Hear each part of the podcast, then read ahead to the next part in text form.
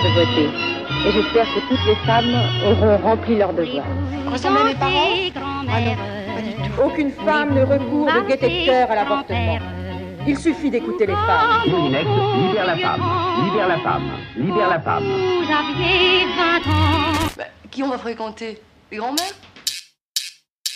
Mamie dans les orties est un podcast qui recueille les récits de nos grands-mères. On y écoute des histoires dans l'histoire, parce qu'il est nécessaire de comprendre d'où l'on vient pour savoir où l'on va. Ici, on écoute les premières qui ont le droit de voter, d'avoir un chéquier à leur nom, de divorcer, d'avorter, finalement de vivre de plus en plus librement. Nous sommes Marion et Héloïse, et aujourd'hui, nous allons chez Dora. Je vous ai montré la photo de Lily. Oui. C'est, comme je vous l'ai dit, c'est incroyable. On ne prenait jamais de photos comme nous, à l'époque, en 44. J'étais- Et il se trouve que quelqu'un nous avait pris en photo, donc la veille de notre arrestation, et nous les a rendus quand on est rentrés. Donc il y a Liliane, et il y a maman, et il y a nous. Moi j'ai monté. Bah oui, Eh ben oui. thé. Alors je vais le prendre. Aujourd'hui, on replonge dans la vie de Dora pour ce deuxième épisode qui lui est consacré. En créant Mamie dans les orties, notre désir était de donner la parole à celles que l'on a trop peu écoutées. Nous ne cherchons pas à établir une vérité. Elles racontent leur histoire et nous partageons leur vérité. Peut-être y aura-t-il des incohérences et des oublis. Ce témoignage est celui de Dora, tel qu'elle a choisi de nous le livrer. À la fin du premier épisode, nous sommes à Pau en 1944 et la famille Golan vient d'être arrêtée par la Gestapo. Après leur séjour en prison, Dora et sa famille sont déportés. Avant je les faisais, maintenant je ne fais plus rien. Enfin, je ne fais plus de pâtisserie. On est déporté en Haute-Silésie. Ensuite, de Haute-Silésie, donc à Auschwitz. Je veux monter dans le camion et le SS qui est là me dit Pas toi. Puis je sens qu'il insiste. Alors je, je m'en vais, mais lui me sauve la vie, moi je ne le sais pas encore. Et, et Liliane et maman, quand nous sommes arrivés au camp, on demande que les, les gens qui sont fatigués montent dans le camion. On emmène, alors on voit des femmes âgées ou des femmes, les femmes avec des enfants ou les gens âgés montent dans le camion. Et moi j'avais demandé, en arrivant au camp, j'avais demandé à la bonne femme, je crois qu'on la Blokova, celle qui dirigeait le bloc, je lui dis, comme maman était montée dans le camion, je lui demande,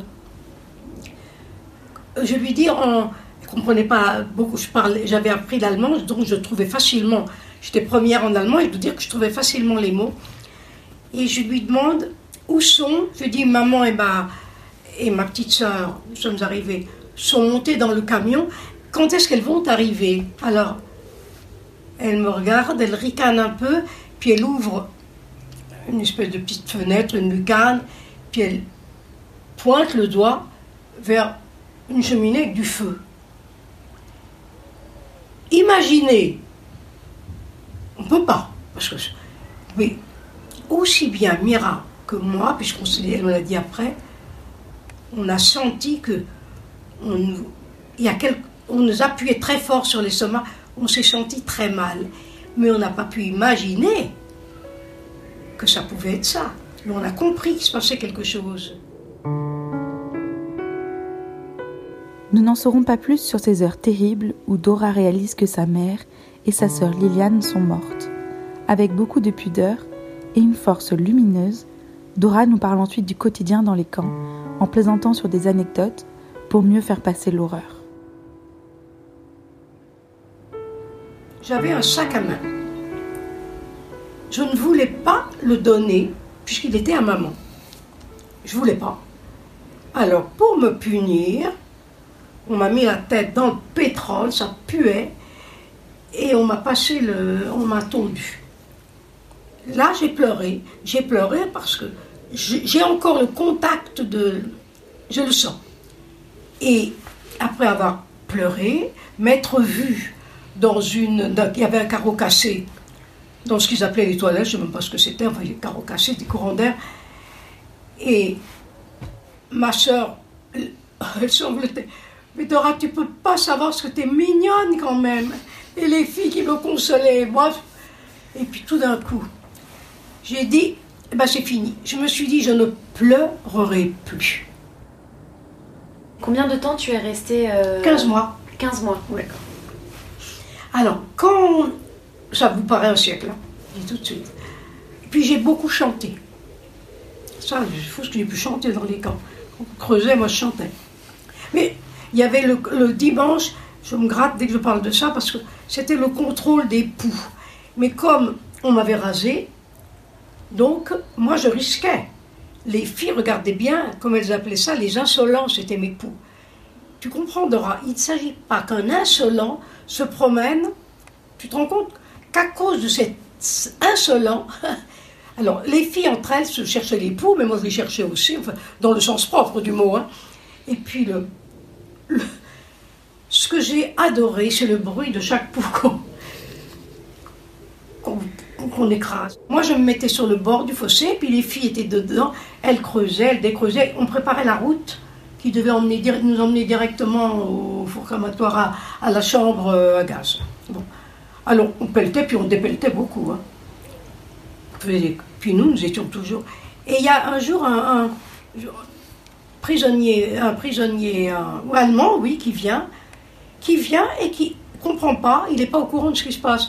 Il me voit sale, puisque on était déjà depuis un bout de temps là, et puis euh, il me donne, un- il me dit mais mais quel âge as-tu? Il me dit qu'est-ce que tu fais ici? Il était ignorant de, il venait pour nous montrer comment on creuse. Alors il court à son, il me donne un sandwich, un énorme sandwich, et je sais que ma première pensée, ça a été si je pouvais le garder jusqu'à la liberté en souvenir. Je ne l'ai plus revu. À mon avis, il a dû être dénoncé. Bon, et puis alors donc, euh, là, il y a eu, quand nous sommes arrivés, donc on a fait ce travail de, de terrassier. C'était l'horreur aussi. C'est là où j'ai connu Marceline, c'est là où j'ai connu euh, Simone Veil. Simone Veil était est arrivée quelques, un mois avant moi avec euh, Marceline. Et donc quand je suis arrivée, Marceline tout de suite m'a accueillie. Alors elle m'a dit écoute, c'est dégueulasse ce qu'on vous donne ici. Mais si tu savais qu'on d'ici quelques deux ou trois fois comme tu trouveras que tout est bon, tu ne jettes rien. Tu trouveras car c'est comme ça qu'on arrive à vivre. Et on était très liés toutes les trois. Et on a. Mar- euh, Simone était avec sa mère. Sa mère est d'ailleurs morte dans ses bras. Simone était vraiment très belle. Et euh, à l'époque, on on avait- on ne rasait pas encore. Et moi, j'étais la seule qui avait été rasée. Alors, les filles me, plaignaient pour ça, puis elles étaient encore plus gentilles avec moi, parce que j'avais plus de cheveux. Et, mais alors là, tout de suite, on, on a fait un groupe. Chacune avait en elle quelque chose de, fort pour surmonter. On n'avait pas accepté l'idée d'être des esclaves qu'on allait envoyer ensuite ou crever ensuite dans les chambres à gaz. Alors c'était notre façon à nous de nous révolter. Et un soir, avec Mira, ma sœur, on n'en pouvait plus, on était vraiment à bout de force. Alors il y avait les fils de fer barbelés qui, nous entouraient. Beaucoup s'étaient jetés dessus pour se suicider. Alors on décide avec Mira, on dit, d'un commun accord, hein, il n'y a pas l'une qui disait. Je dis, à Mira, est-ce que tu peux. Elle me dit non, j'en ai marre. Elle dit, je sais que tu penses. Je dis, écoute, Mira, tant pis. Demain, on va sur les fils de fer. On dort très mal toute la nuit. On dort, de façon, on ne dormait jamais très bien. Enfin, on dormait un peu quand même. Et puis, tout d'un coup, je pousse Mira. Elle me dit, je sais ce que tu vas me dire. On n'ira pas. la vie était plus forte. On avait l'impression, je crois qu'à ce moment-là, c'était l'idée. On était comme lâches, on allait, on allait mourir, on allait mourir. Puis on aimait trop la vie. Donc ce qui prouvait, c'est qu'on aimait encore, on avait encore, il nous restait encore une certaine force pour la vraie vie. Donc on était encore des êtres humains.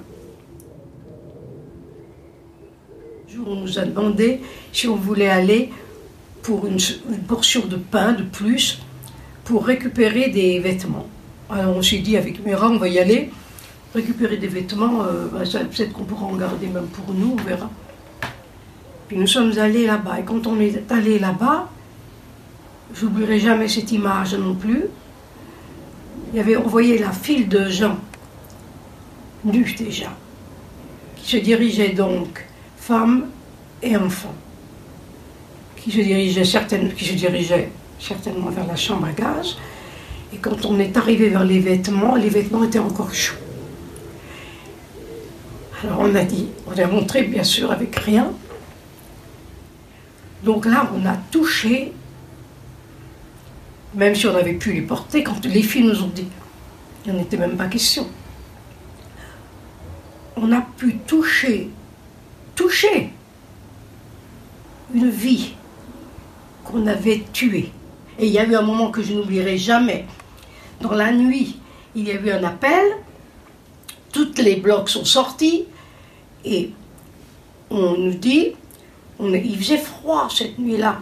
Il y a une femme qui se trouve là et qui nous dit, euh, ce soir, vous, vous, serez tous punis, vous n'aurez rien à manger parce que une telle et une telle s'est évadée. Donc on était privés. Puis on nous a fait rentrer dans le bloc. Effectivement, nous avons été privés de nourriture. On n'en avait déjà pas beaucoup. Cette nuit-là, on ne nous a pas donné à boire. Deux jours après, il y a tous les blocs sont dehors et on vient nous présenter une femme qui va mourir, qui est là, qui a les mains attachées derrière le dos. Quelqu'un a pu lui glisser une lame de rasoir dans les mains. Elle a les mains derrière le dos et les, les, les, SS allemands, on vous présente une femme qui a voulu s'enfuir et qui va bientôt mourir, mais pas d'une mort facile. À ce moment-là, elle nous hurle Courage, courage, vous serez libre bientôt, et paf, elle tombe. Elle savait qu'elle était. Elle s'était. Et comme elle s'était ouvert les veines, ils l'ont emmenée au révire. Le révire, c'est ce qu'ils appelaient l'hôpital, pour la guérir et pour l'envoyer à la chambre à gaz par la suite. Pendant ces 15 mois, tu es restée avec Mira Toujours. Et ça, ça c'est incroyable quand même, non? Ah non, parce Non, qu'on ça vous séparait. On, on vous séparait simplement. Quand on arrivait, on vous séparait de ceux qui ne pouvaient pas travailler, on vous séparait des hommes. Et les femmes, euh, c'était quoi Vous aviez une sorte de solidarité dans, dans votre camp Est-ce que vous... Toutes, non, pas du tout. On était en groupe, mais la solidarité existait par tout petits groupes. On, avait été, on était très fatigués, comme je vous l'avais dit, Mira et moi, on voulait se suicider, on ne s'est pas suicidé. Puis en définitive, on est arrivé au révire. Ce qu'on appelait le révire, c'était l'antichambre de la mort. Tout simplement. Mais on s'était dit, ça y est, on avait voulu suicider, on ne s'était pas suicidé, on avait dit les vides. Mais on était enfin dans des lits, ce qu'on appelait les koyas. Peu nous importait. Alors, on avait un début de typhus, moi je ne sais plus ce que j'avais. La porte, je ressens encore la porte, je ressens ce que j'éprouve. La porte du révire s'ouvre. Il y a un air glacial, je peux dire glacial qui pénètre dans le révire. On nous fait des. Et Mengele rentre et il nous montre nos deux koyas, les deux lits, ma soeur et moi. Donc, on se lève, on a une couverture sur le dos et on sait ce que ça veut dire. Mengele est venu, il nous a indiqué on va mourir. Alors, je me, je me lève tout d'un coup, mais c'est pas du courage, hein. c'est autre chose. C'est peut-être au contraire, je ne veux pas mourir, ou si je vais mourir, je vais retrouver ce que j'aime. Je sais pas. Enfin, toujours est-il, ma soeur n'arrête plus de pleurer, elle croit que je suis devenue folle. Et je chante trois chansons. J'adorais Edith Piaf. Et j'adorais une chanson qui s'appelle Le voyage du pauvre nègre. L'histoire d'un nègre que l'on met dans la soute et qui, je trouvais que on ressemblait, nous, à ce pauvre nègre qu'on jette dans l'eau et dans l'eau, il chante Monsieur, bon Dieu, toi pas gentil, moi pas vouloir quitter pays, mais viens bon Dieu, viens mon secours, et puis fais-moi. Je commence par chanter cette chanson, et ma soeur est toujours là, elle pleure, mais elle comprend. Elle se dit, ben, et puis ensuite je chante une chanson qu'on m'interdisait à la maison de chanter, mais que j'adorais. Une chanson de Zara Lender à l'époque célèbre, Nur nicht aus Liebe weinen, je me prenais pour une tragédienne et je pleurais quand je la chantais. Ne pas pleurer sur, l'amour. Tu parles. Et maman me défendait de chanter cette chanson, puis tu comprends pas un mot que c'est que cette chanson-là. Je chante. Et puis donc j'avais chanté Le voyage du pauvre nez, j'avais chanté euh, le, le Qu'est-ce que j'ai chanté pour commencer? Ne pas pleurer sur l'amour, Le voyage du pauvre mère, et ensuite Aïdi Shemame. Et je crois que ces trois chansons avaient vraiment. Elles me sont venues à l'esprit comme ça, j'ai pas cherché ce que je voulais chanter. Est-ce que j'avais envie de chanter? On allait mourir. On nous avait. Mengele était rentré dans. Et Mira pleurait, mais Mira me regardait, comprenait rien du tout.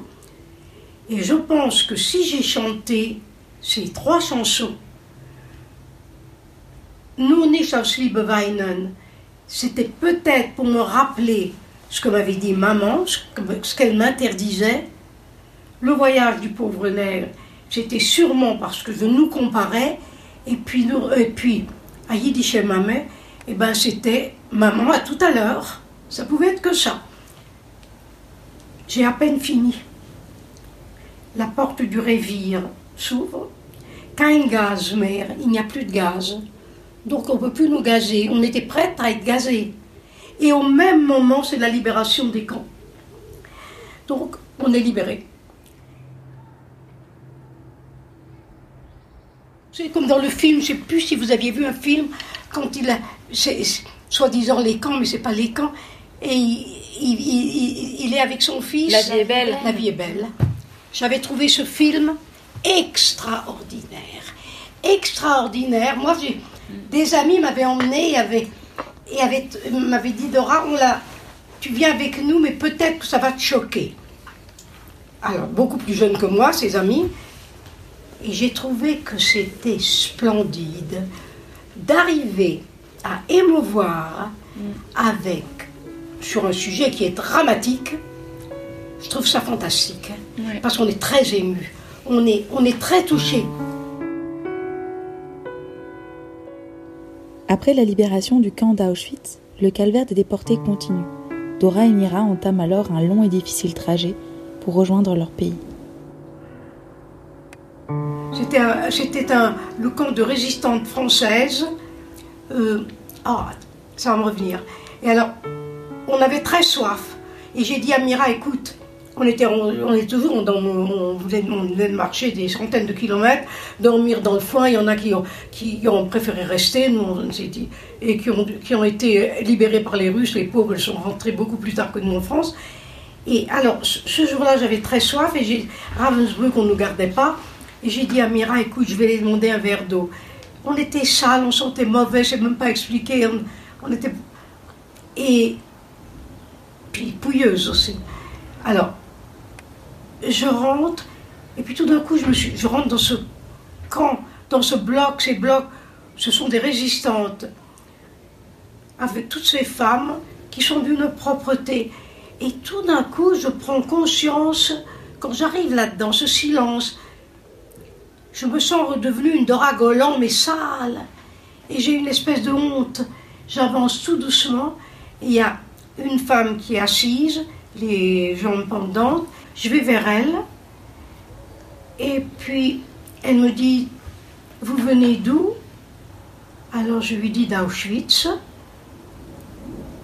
Vous êtes à Auschwitz parce que vous êtes juive? Je dis oui. Alors à ce moment-là, à ce moment-là, elle s'adresse à toutes les filles et elle dit Regardez ce qu'ils osent faire à des êtres humains sous prétexte que ceux-là sont juifs. Elle me serre la main, elle se présente. Moi je dis Dora Golan. Elle se présente et je me suis sentie j'ai oublié ma crasse. J'ai tout oublié et tout d'un coup, j'étais quelqu'un qui avait un prénom. On me disait bonjour madame, bonjour mademoiselle. On me parlait comme un, individu et non pas. J'étais redevenu un être humain. Ils ont pu faire ce qu'ils voulaient. On n'a jamais oublié, nous n'avons jamais oublié que nous étions avant tout un homme, une femme, un être humain.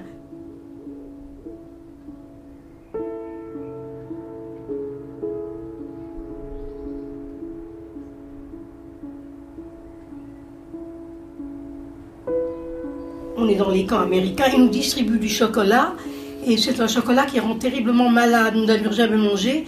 Et il y a le, un capitaine qui me fait, qui m'appelle dans son bureau, d'américain donc.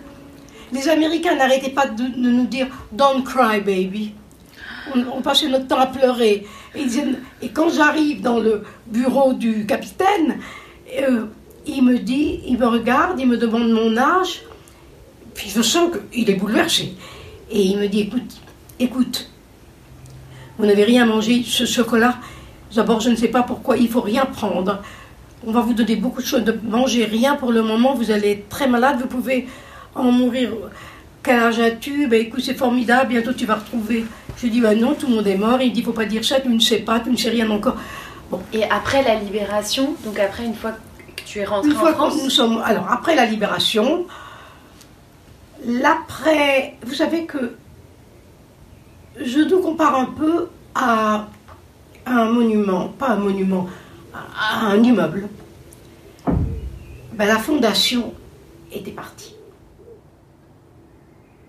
Quand nous arrivons, on arrive à Pau, Tous les gens qui avaient été déportés passaient par l'hôtel Lutétien. Et moi, il y a. Alors, on nous avait donné des chambres d'ailleurs. Nous, on ne pouvait même pas nous allonger sur le lit. On, était, ma soeur et moi, on s'était mis par terre parce qu'on ne remet pas sur un lit, c'était pas possible. On pouvait pas, c'était trop mouche, on n'avait pas l'habitude. Et je me souviens, je dis à Mira, écoute, je descends, tu me rejoins, qui sait peut-être qu'on verra quelqu'un. Alors Mira, et il y a un type qui vient vers moi qui me dit, tu n'es pas euh, la fille de Golan, Dora Golan? Je dis, oui. Oh ben, oh là là, qu'est-ce qu'il a pu nous parler de toi, ton père Pirinton D'ailleurs, il est mort. Alors je le regarde, je lui dis, alors écoutez-moi bien tu sais. Moi, dans mon cœur et dans ma tête, mon, cœur, mon, papa n'est pas mort. Si ma soeur va descendre, si par hasard vous lui dites un mot, je suis capable de vous arracher les yeux. Tu vois, je au nombril, moi. Et on est à table et on bavarde. Le... Et alors, euh, Mira dit, quand on verra papa, puis j'en peux plus, moi, de l'entendre alors à ce moment-là, je lui dis, écoute Mira, je vais te le dire. Papa est mort. Et au même moment, je n'ai pas fini ma phrase, que le téléphone sonne. Et voilà ce, qui se dit à l'autre bout de l'appareil. Il faut absolument qu'on vous retrouviez des traces, quelles qu'elles soient, de Dora et Mira Golan. On est avec David, il attend les trains, et sinon il faut qu'on le surveille. il faut lui dire la vérité parce que Sinon, c'est parce qu'il risque de se suicider. David, c'est son papa. Lui aussi espère retrouver sa famille. Ça a fait quoi de revoir ton papa? Ah ben ça a été pour, euh, ça a été quelque chose. Ah ben oui attends, ça a été quelque chose d'extraordinaire. On a ramené une espèce de panier, je sais pas pourquoi. On s'est trompé de train, donc papa nous attendait depuis très longtemps. On a pris un train il fallait reprendre. Donc on a attendu je ne sais combien d'heures pour avoir l'autre. Et c'est de ce train d'ailleurs où a vu, vu Mademoiselle Mann, qui était un nom professeur français, qui a tout de suite envoyé un télégramme en disant une de mes élèves, avec sa sœur certainement, rentre, euh, rentre à Pau, euh, veillez sur elle. Et donc, nous arrivons, et papa qui avait été accompagné de je ne sais combien, de toutes du maire était seul, mais avec deux personnes, ou quatre personnes, très amaigries, et on descend du train, on, sait, on nous dit qu'on va voir papa. Alors, on descend, et puis on nous accompagne, mais je dis, il n'est pas sur le quai? Alors, euh, mais on réalisait même pas. On, ré- on réalisait vraiment pas. Et donc, on fait et il y a effectivement un monsieur qui est maigre, très amaigri. Il avait des yeux, papa, bleus extraordinaires. Puis il, est- il était très beau. Oui, on a vu la photo. Je vous ai montré la photo. chez- Du coup, j'avais vu s'il existait seulement cette photo. Alors, on arrive vers lui. Il prend Mira dans ses... Il prend d'abord toutes les deux dans ses bras, après il prend l'une derrière l'autre. Et puis moi, je lui dis, je savais que papa était très coquet. Oh, je dis, papa, tu n'as pas changé. C'était plus lui. C'était plus... Je, je suis pour lui faire plaisir. Et le d'abord, quand on est arrivé, bon, on a été se coucher, toutes les deux, on n'arrivait pas à dormir. Il ouvrait la porte de notre chambre. S'il n'a pas ouvert dix fois, il l'a pas ouvert une fois. Et il disait, il disait trois, vous êtes là, c'est tout. Et puis il refermait la porte, et puis il allait. Puis le matin, au petit déjeuner, euh, il, a, il a dit voilà, on a pris un petit déjeuner. Il nous a simplement demandé, et maman et Liliane, il nous a serré un peu plus fort dans ses bras. Et puis simplement, il a dit elles ont, elles ont été sélectionnées, puis il connaissait la vie des camps, comment. On a dit oui, et puis on n'a plus jamais. D'ailleurs, on n'a plus jamais reparlé de maman et, Liliane, mais elle, elle, elle, elle nous manque. Mais elles sont là.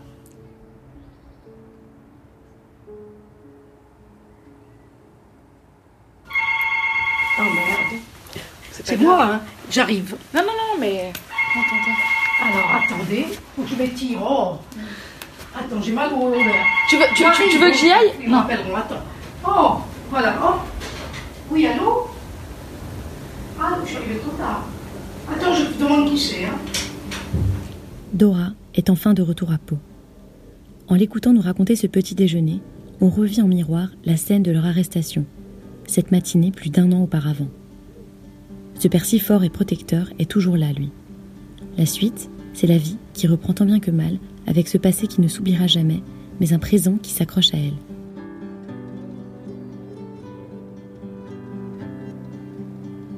Mira dit écoute, Dora, tu vas, pour le moment, il faut que tu prépares ton bac. Et c'est très difficile de retrouver la mémoire. C'est terriblement. Moi, qui apprenais très vite, j'avais des professeurs qui étaient, qui étaient à Pau. Et qui, puisque c'était au mois de, vers le mois de juin, et qui sont restés pour moi et pour me donner des cours. Mira me dit Dora, ton objectif maintenant, il faut que tu aies ton bac. Et du coup, du coup tu l'as eu ce bac? Ouais, avec mention. Avec ben, tout, je vais te dire sincèrement. C'était un bac, c'était même comique, comique. C'était un bac où il y avait des curés, c'était donc ceux qui avaient été déportés. Mais je crois que j'étais la seule déportée. Et il y avait de, tous les âges. J'étais de, il y a un, curé qui avait été prisonnier. Il y en avait un autre qui avait été un résistant et qui avait drôlement souffert parce que il était, il avait, il avait subi. Alors on était là. Bon, il n'y a pas, a pas eu d'oral heureusement, et on a eu un sujet fantastique. La fin justifie les moyens. À vous de. Moi, c'était vraiment un sujet pour moi. hein. Alors du coup, j'ai fait mon sujet. Et quand on est arrivé, j'étais à Fontainebleau. Et à Fontainebleau, j'étais dans une classe, il n'y avait que des petites snobinardes qui étaient toutes très très bien habillées. Et moi, c'était mon professeur de latin qui m'avait emmené là-bas, qui avait demandé à papa si elle pouvait m'emmener euh, là-bas, habiter chez elle, et qui était, euh, qui avait une amie, très, elles étaient ensemble toutes les deux, un autre professeur. Et à la récréation, elle venait, je l'aurais tuée, me donner des sandwichs avec. oh, j'étais, je faisais de l'anémie graisseuse déjà. J'étais très mal habillée, j'étais, puis j'étais mal dans ma peau, puis j'étais, j'étais mal. Puis j'avais pas besoin, moi, d'être là avec ces petites. Alors, du beurre et du miel. Alors tout le monde se foutait de ma gueule. hein. On me regardait avec mon gros sandwich, je cherchais un endroit et quand je trouvais, moi qui avais été privée, Dieu sait si j'y étais privée, mais il était toujours enveloppé, un endroit où je pouvais le poser, où je pouvais, je ne pas le manger, sandwich. Bon, et puis il y avait eu ce sujet, on est en classe, donc en terminale, et notre prof nous demande de, rendre les sujets. Et, il alors il nous dit, je voudrais, euh, je, vous en lis, je vais vous lire un sujet. Euh, je trouve que la note 19 n'est pas suffisante, mais il n'y en a pas tellement au-dessus. C'est vrai que c'était très bien écrit, en fait c'était sur moi. Pas tellement, no- j'ai pas nommé tellement de philosophes parce que j'avais vécu justement, je trouvais que la fin ne justifiait pas les moyens qu'il y avait quand même. Enfin, j'ai fait un très bon sujet. Alors il l'a lu. Et puis, alors, mademoiselle de Ragolan, voulez-vous vous lever? Oh, j'avais, j'étais tout au fond, tout au fond. Je me lève avec difficulté, et c'est là où il a lu. Alors, euh, vous avez fait un sujet hors norme, extraordinaire. Euh, je pense qu'on aurait certaines questions à vous poser. Vous ne rentrez pas dans le détail, mais j'avoue que je vais le lire, il n'avait pas encore lu.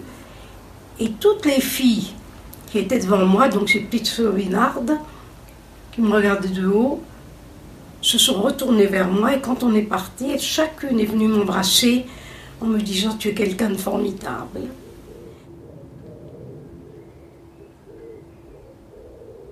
Et, euh, et ensuite, tu as rencontré ton mari ou Et après, non. non. Euh, Qu'est-ce qui s'est passé? Après, si, papa me présentait, je ne sais, je sortais et il me présentait je ne sais combien de garçons pour le mariage.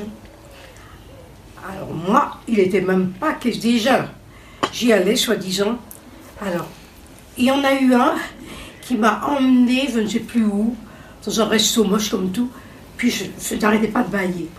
Puis je lui ai dit, écoutez, vous savez, on va être simple, vous pourriez me ramener à la maison.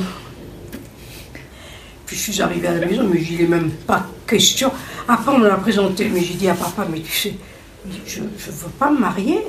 Moi, je me marierai si je rencontre quelqu'un. Or, papa s'était remarié avec la, femme que vous avez vue, qui avait deux fils. Gérard, qui est devenu mon mari, et, et je suis tombée très amoureuse de Gérard. J'avais euh, 10, attends, je ne sais même plus en quelle année je me suis. Je devais avoir 18 ans ou 19 ans. Il avait un an de plus que moi ou deux ans de plus que moi. D'abord, non seulement il était très, c'est vrai qu'il était très beau, mais il était très amenant. Euh, il savait me, ouvrir une. J'aimais bien cette espèce de politesse, pas, pas forcée du tout. Mais j'étais une jeune, mais j'étais une femme à ses yeux, bon. Puis je le sentais comme un protecteur. Donc, alors un matin, euh, il me téléphone. Il me dit Dora, oui, ben écoute, je voulais te dire simplement, euh, est-ce que ton père est à mais tel que, hein, est-ce que ton père est à la maison ce matin? Alors moi je vais vers papa. Je dis ben attends, je vais lui demander. Non, ben écoute, tu lui dis simplement que je vais venir parce que je vais lui demander ta main. Et il raccroche. Mais je dis, mon, il est fou. je file chez ma sœur, parce que j'ai très souvent, depuis qu'elle avait son bébé, je voulais garder son bébé. Mais je cours chez elle, elle était à la maison. Je lui dis, Mira, écoute, figure-toi que Gérard vient, m'a téléphoné en demandant si papa était là. Il a dit qu'il allait demander ma main. Alors il y a ma sœur, qui est très... Mais t'es amoureuse de lui? Je dis oui, mais tu sais, mais écoute Dora, c'est quand même un moment très difficile. Il faut bien que tu réfléchisses. Il est très jeune, vous êtes très jeunes tous les deux. Oh, j'ai dit, écoute, Mira, tu vas pas commencer. hein. Il va demander ma main. Je suis venue parce que pour te dire comme j'étais heureuse. Ne commence pas à me dire mais ceci, mais cela. Alors elle me dit, Dora, tu sais comme je- c'est vrai, ma sœur euh, on s'aimait beaucoup, puis c'était ma grande sœur. Et je dois dire que je l'adorais. On n'avait que trois ans de différence, mais c'était ma grande sœur quand même. Alors, je lui dis, Mira, tu vas pas commencer. Eh ben moi, tu vois, je suis très contente, je suis même très heureuse.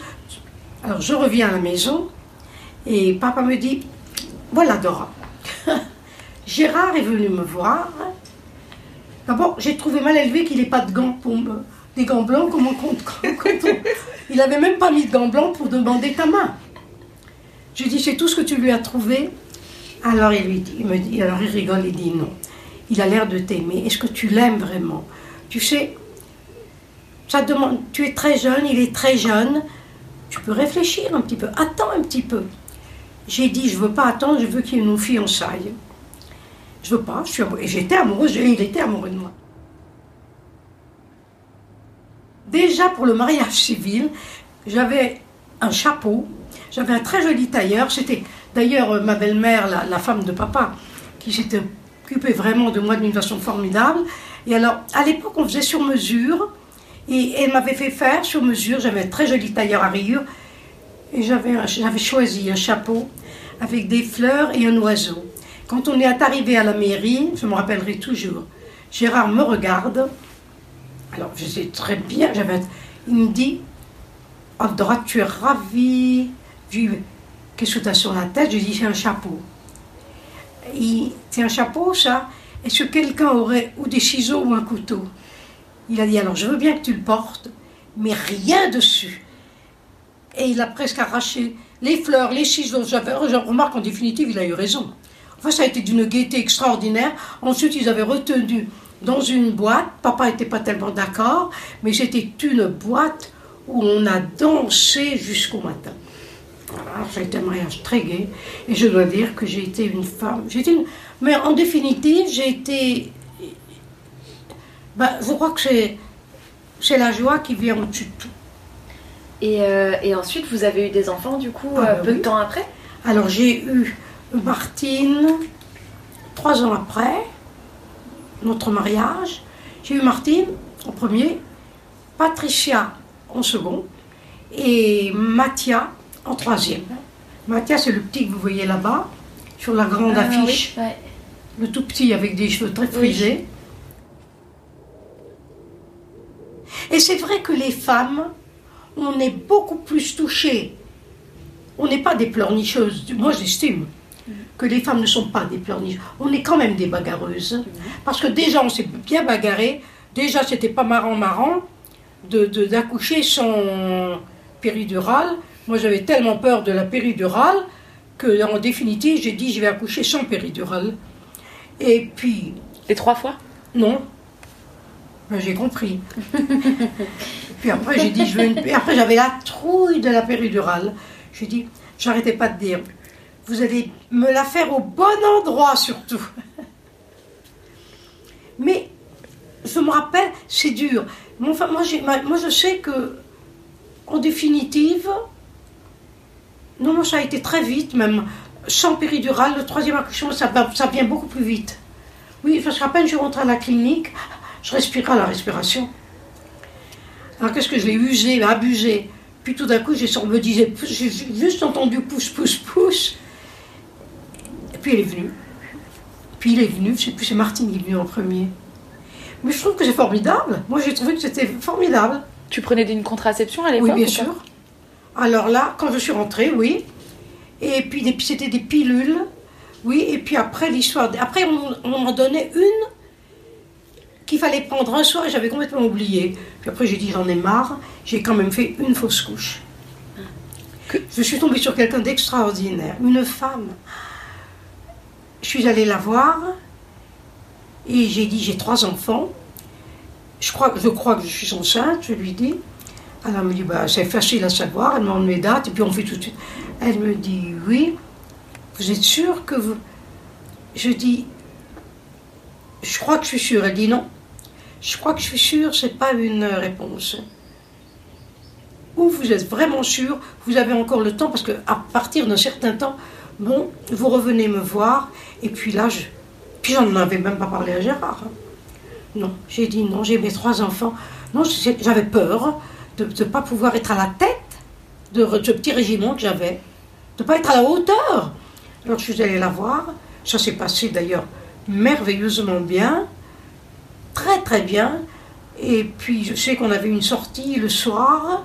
Et alors j'ai dit à Gérard non, non, euh, tout s'est bien passé parce que je l'ai mis au courant aussi. Et puis on devait sortir. Puis je voulais absolument sortir parce que j'avais une nouvelle robe.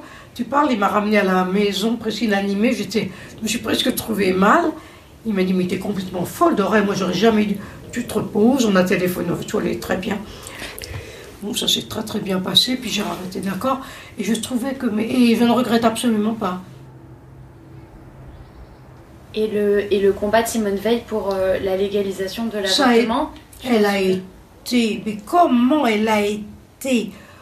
On l'a accusée d'avoir, jeté des enfants. Mais elle, elle a été extraordinaire. Je trouve que c'est très bien qu'elle a le- donné une loi qui est parfaite. Elle a fait beaucoup pour la femme. Et elle a été traînée dans la boue. Du coup, c'est que tu pouvais pas travailler ou? Alors, à l'époque, tu sais, les femmes ne travaillaient pas. Mais j'avais un travail déjà à temps complet.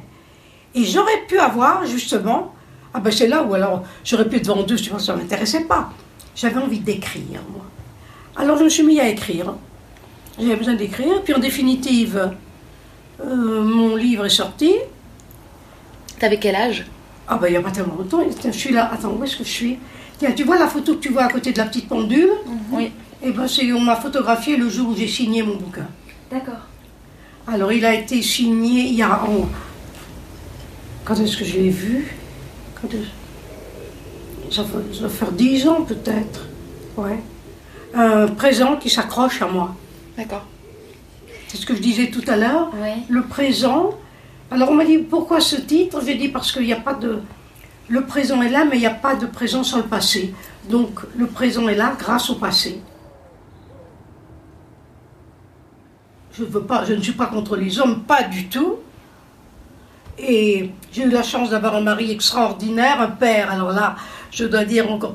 Mais je crois que nous avons en nous une capacité de vie et de défense.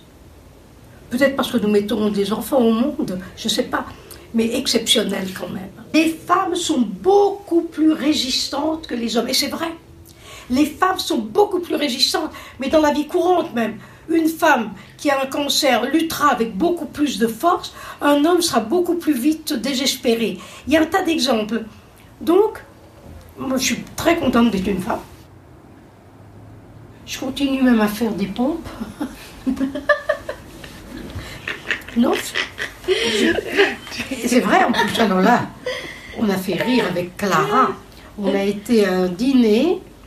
Et puis, je sais plus, il y avait les frères de Clara qui se trouvaient là et qui disaient Oh, écoute, alors Dora, toi, on doit dire que tu es vraiment.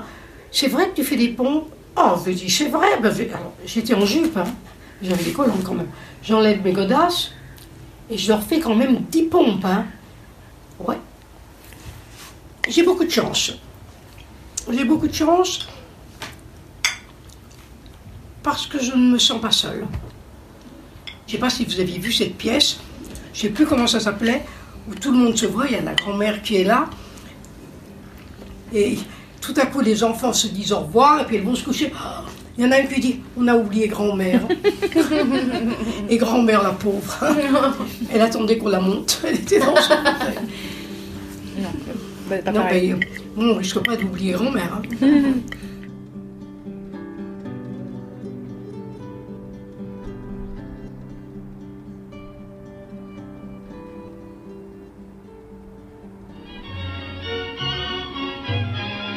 Voilà, vous venez d'écouter Dora, une merveilleuse rencontre de 2019. Une de celles qui vous donne les frissons, le sourire aux lèvres et l'envie de croquer la vie. En quittant Dora, nous aussi on espère faire des pompes à 92 ans. Et nous aussi on veut rire, toujours, quoi que la vie nous réserve. Dora est une vraie leçon de vie, une chance aussi, celle d'avoir croisé sa route. Alors merci, merci Dora pour ce moment, merci de diffuser cette force et de nous en donner un peu. Merci de nous partager ta vie pour enrichir la nôtre. À vous maintenant, si cette histoire vous touche, de la diffuser pour la faire vivre encore. Je crois qu'en définitive, quand je pense à toute cette époque, j'en retiens surtout l'amour de la vie. Mamie dans les orties est un podcast réalisé par Marion Debois et Héloïse Pierre. Si l'envie vous démange, après avoir été piqué par les orties de cette vie de Mamie, de partager l'épisode, de mettre plein d'étoiles sur Apple Podcast ou simplement d'échanger avec nous une tasse de thé sur Instagram ou Twitter, surtout allez-y Trouvez-nous sur les réseaux, at Mami Podcast et par mail bonjour mamiedanslesorties.co. À bientôt!